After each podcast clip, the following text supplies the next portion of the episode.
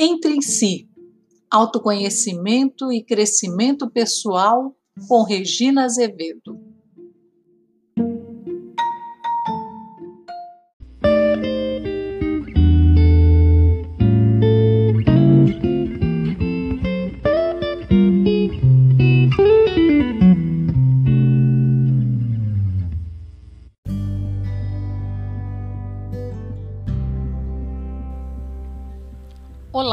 Ouvintes, tudo bem? Chegamos ao episódio de número 50, o que me faz lembrar que mais 50 semanas se passaram desde julho de 2020, quando começamos este podcast, e a pandemia continua nos assombrando. Se houve um lado bom do fique em casa, além de nos proteger da propagação e possível infecção pelo coronavírus, foi a oportunidade que o distanciamento social nos trouxe de curtir mais o próprio espaço, que muitas vezes servia apenas de lugar de passagem ou de descanso entre atividades relacionadas a trabalho, estudo e lazer. Muitos aproveitaram para redecorar suas casas ou criar um acolhedor ambiente para trabalhar. Assim, dando sequência ao episódio 49, em que falamos sobre técnicas de Feng Shui para fazer a energia circular agradavelmente pelos espaços do seu sagrado lar, hoje falaremos sobre outra técnica oriental, esta mais prática e mais mão na massa Gravo este episódio enquanto limpo e desentulho os armários de roupas com meus casacos de estimação prestes a serem danificados pelo mofo, já que se vão quase dois anos que os pobrezinhos não saem para passear. É um prazer inenarrável ver a roupa limpa e cheirosa no varal. Faz um bem danado à alma e também ao bolso. Nosso ambiente, nossos objetos, a maneira como nos vestimos e nos comportamos socialmente refletem quem somos. Então, aproveite a oportunidade. arrumação é meditação em ação e também é exercício de autoconhecimento. Lar docilar a técnica dos 5S aplicada ao seu dia a dia. Passeando os olhos por uma revista de decoração, admiro aquelas casas de sonhos tão ensolaradas, limpas e organizadas como se fossem o cenário para a próxima novela das oito. Nenhum grão de poeira, nenhuma franja de tapete fora do lugar, cozinhas sob medida, banheiras de Cleópatra, jardins espetaculares com o que de mais exótico, colorido e sofisticado a flora brasileira já produziu. De volta à realidade, retomo a ideia de casa, de lar, porto seguro, templo sagrado compartilhado apenas com as pessoas a quem queremos bem. Nas paredes ecoam nossos risos e lágrimas Algumas guardam marcas de mãos suadas ou de um objeto atirado no calor da discussão. Nos edifícios altíssimos das metrópoles, cada janela encerra a história de uma vida, de muitas vidas. Vista assim, a cidade se torna linda e humana. Todos nós temos um modelo de moradia perfeita para a família, a casinha branca com quintal, jardim e cachorro. Para solteiras, o apartamento acolhedor, cheio de frufrus, com toda a segurança e, se possível, um vizinho bonitão. Em cada cabeça, um projeto único, tudo sempre arrumadinho, cenário perfeito para matéria de revista. Mas o que fazer para controlar a bagunça que se instala em meio a montes de livros, roupas, sapatos, bijuterias, utensílios de cozinha, cosméticos, produtos de limpeza, badulaques decorativos, brinquedos, alimentos, bebidas, bugigangas de jardinagem, coisas do gato, ferramentas, materiais de reforma e construção, papel higiênico, cabos de toda a natureza, fotos, tranqueirinhas sentimentais, lembrancinhas de batizado, de aniversário, de casamento, canecas de chope, canequinhas de Steinhagen, louças, copos, talheres, panelas, eletrônicos, contas pagas, contas a pagar, documentos, malas, sacolas, estive não sei onde, lembrei-me de ti, cinzeiros, castiçais, velas, porta-retratos, plantas. Tempos atrás resolvi aplicar alguns princípios japoneses recomendados em situações de trabalho para pôr ordem no meu escritório. E apreciei tanto que adotei-os também no meu lar, doce lar, com excelentes resultados. Como sempre, a tal sabedoria oriental é pautada por regrinhas simples que funcionam muito bem, desde que as sigamos à risca. Que tal experimentar? O método é conhecido como sistema dos 5S, pois cada conceito é representado por uma palavra do idioma japonês começada pela letra S. Em português, disse que cada uma delas representa um senso de melhoria, capaz de contribuir para tornar o ambiente mais agradável e propício ao aumento da qualidade e da produtividade. Em princípio, o sistema foi desenvolvido para facilitar a organização de ambientes de trabalho.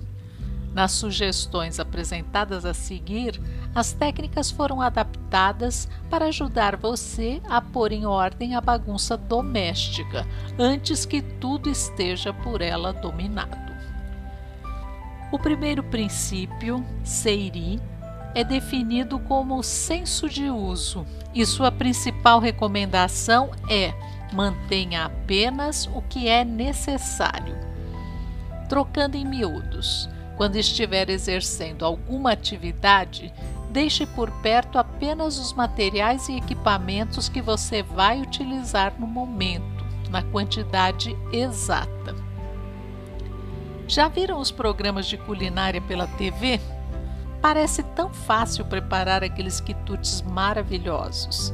Cada ingrediente selecionado é apresentado na medida certa, Nada de pacotes de farinha espalhados, vasilhame de leite pingando ou caixas de ovos jogadas sobre a mesa. Apenas delicadas tigelinhas dispostas pela ordem de adição. Uma beleza.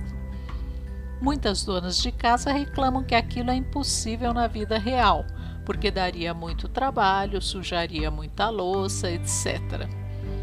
Quem não gostou é porque ainda não experimentou. Um outro enfoque recomenda colocar em prática este princípio em duas etapas. Primeiro, você separa o que é útil do que é necessário. Em seguida, o que é realmente descartável do que pode ser reaproveitado. Vá até a sua geladeira ou dispensa e separe alimentos estragados ou com data de validade vencida. Estes são os descartáveis, vão direto para o lixo. Se existe algum produto que não satisfaz você completamente, mas que pode ser aproveitado, ofereça a alguém que possa usá-lo. Esse é o considerado desnecessário mais útil. O mesmo vale para roupas, sapatos e todos aqueles objetos enumerados anteriormente. Para não esgotar a natureza, é preciso esgotar os recursos de utilização de cada produto. Por exemplo, transformando a camiseta de estimação, já rasgada, poída, num pano de chão, nada de sentimentalismo. Ou uma embalagem de presente em porta-joias ou os potes de sorvete em porta-trecos. São excelentes organizadores para pequenas ferramentas, pequenos frascos de cosméticos ou pequenas caixinhas plásticas em arquivos para botões, parafusos e outras miudezas. Ou a calça jeans numa mini saia, mochila, almofada, peças de fuxico ou de patchwork O segundo princípio é conhecido como Seiton, traduzindo sempre adequado e almejado senso de organização. Baseia-se no famoso ditado: um lugar para cada coisa e cada coisa no seu lugar. Este princípio apresenta ainda um detalhamento bem funcional através de quatro regrinhas básicas. Primeira, o que for de uso constante, deixe ao alcance das mãos. Segunda, o que for de uso eventual, ponha em segundo plano. Terceira, o que não tiver previsão de uso, remova do ambiente. Quarta, identifique o lugar de cada coisa para que qualquer morador possa encontrá-la com facilidade. Na prática doméstica, esse princípio pode ser empregado na organização de armários, cada gaveta abrigando um tipo de roupa, meias e peças íntimas, roupa esportiva, roupa de festa, peças básicas para o dia a dia, roupa de inverno, de verão, etc. Há quem recomende o rodízio, que deixa à mão apenas as peças que eventualmente poderão ser usadas na estação. Infelizmente, tal prática não se aplica muito a São Paulo, onde numa mesma semana experimentamos situações climáticas que vão do calor intenso a chuvas frias, com sensível queda de temperatura. Depois de muito penar, decidi utilizar cores como padrão de identificação nas gavetas, mesclando, por exemplo, roupas pretas leves de meia estação e de inverno. O terceiro princípio, Seiton, serve também para arrumação de prateleiras, na geladeira, na dispensa, na garagem, tudo à mão, respeitando o princípio da utilização. Uma antiga faxineira confundia organização com arrumação. Assim, vivia escondendo coisas em armários sem o menor senso prático, apenas transferindo a bagunça de lugar. Lembre-se, organização tem por objetivo facilitar sua vida e poupar tempo, devendo seguir sua própria lógica. Portanto, se a furadeira é usada com frequência, não precisa necessariamente ficar escondida no fundo da maleta de ferramentas. Que tal colocá-la bem à vista para que possa ser usada facilmente? Da mesma maneira, o filtro solar, o desodorante e o hidratante, que são de uso diário, podem ficar sim sobre a pia do banheiro. Isso não é bagunça, ao contrário, é organização.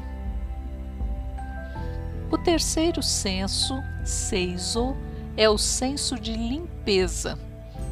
E a melhor forma de manter limpo é não sujar. Pasmei de admiração quando um colega japonês dos tempos da faculdade foi morar sozinho e comentou esse princípio. Pareceu-me impossível, mas de grande sabedoria. Na ocasião, eu era uma moça casadoira e paguei para ver como um jovem do sexo masculino educado segundo princípios machistas, sobreviveria sem uma ama para limpar suas janelas, encerar o chão, passar suas roupas, pregar seus botões. E não é que ele está por aí, vivinho da Silva e com um apartamento de fazer inveja? Funciona, gente. Esse senso destaca ainda a questão da aparência. Não basta estar limpo é preciso parecer limpo. Convém então caprichar no acabamento. Louça lavada não combina com lixeirinha repleta nem com fogão sujo. Banheiro limpo combina com aromatizador que deixa aquele cheirinho de limpeza. Roupa lavada combina com lavanderia em ordem. Roupa passada não combina com pilhas de roupa sobre as cadeiras, sobre a cama. Mesa de trabalho limpa combina com remoção de pó, persianas abaixadas, cadeira no lugar e assim por diante. O quarto princípio é chamado Seiketsu, senso de asseio, saúde e conservação. É claro, depois de tudo selecionado, organizado e limpo, há que se manter essas conquistas para não retroceder às etapas anteriores. A ideia é sobreviver ao blackout. Uma amiga enfatiza que o marido, considerado um virginiano típico, é capaz de distinguir de olhos fechados um par de meias pretas das meias de cor marrom. Isso no escuro. Pegou a ideia? É por aí. O quinto e conclusivo princípio pode ser perfeito para os orientais, mas é um dos mais terríveis para a ginga brasileira. Shitsuki é o senso de autodisciplina. É preciso conscientizar-se de que a constância do processo é que faz a coisa toda funcionar. Seguir cada regra e cada norma, passo a passo, pode ser angustiante para os amantes da bagunça, da criatividade e da liberdade. Mas não basta fazer certo, é preciso fazer sempre certo, como se fosse a primeira vez. Com atenção, com cuidado, colocando em cada tarefa o melhor de si mesmo. Como se uma oportunidade única se colocasse à sua frente e você a agarrasse com unhas e dentes, como se fosse a única chance de demonstrar sua competência, que, como já vimos, pode se tornar excelência. Tal empenho gera qualidade. Abaixo o arroz um dia papa, um dia duro, um dia queimado, aquela ansiosa, por vezes desagradável surpresa cotidiana com a medida certa e a bem-vinda panela de pressão, 3 minutos e pronto. Arroz soltinho todo santo dia. Qualidade advém da constância e traz equilíbrio e serenidade. É preciso fazer bem feito uma vez e mais uma vez e mais uma vez, de vez em sempre, como diziam os antigos. Pequenas desatenções nos colocam em situações desagradáveis, geram estresse e desperdiçam o seu precioso tempo. Quem não passou pelo constrangimento de deparar com o rolo de papel higiênico vazio na hora H? Ou de ter que ficar no escuro porque usou a última lâmpada e não se preocupou em comprar outra para deixar de reserva? ou de receber o vestido que emprestou à amiga manchado, rasgado ou suado, tendo que sair às pressas para comprar um outro, ou providenciar os reparos para estar apresentável naquela reunião tão importante. Viver em comunidade requer gestos de cordialidade e apurado senso de cooperação. E como ninguém é uma ilha, convém que o treinamento comece bem cedo, no nosso espaço mais íntimo e acolhedor, onde podemos ser quem realmente somos, empenhando-nos sempre no que se refere ao autoaperfeiçoamento e à atitude amorosa em relação aos outros e a nós mesmos.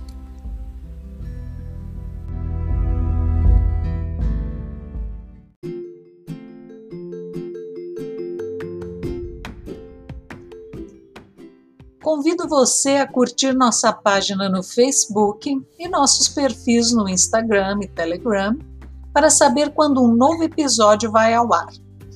Deixe também seus comentários nas páginas para que possamos conversar sobre este e outros temas rumo ao seu crescimento pessoal. Obrigada!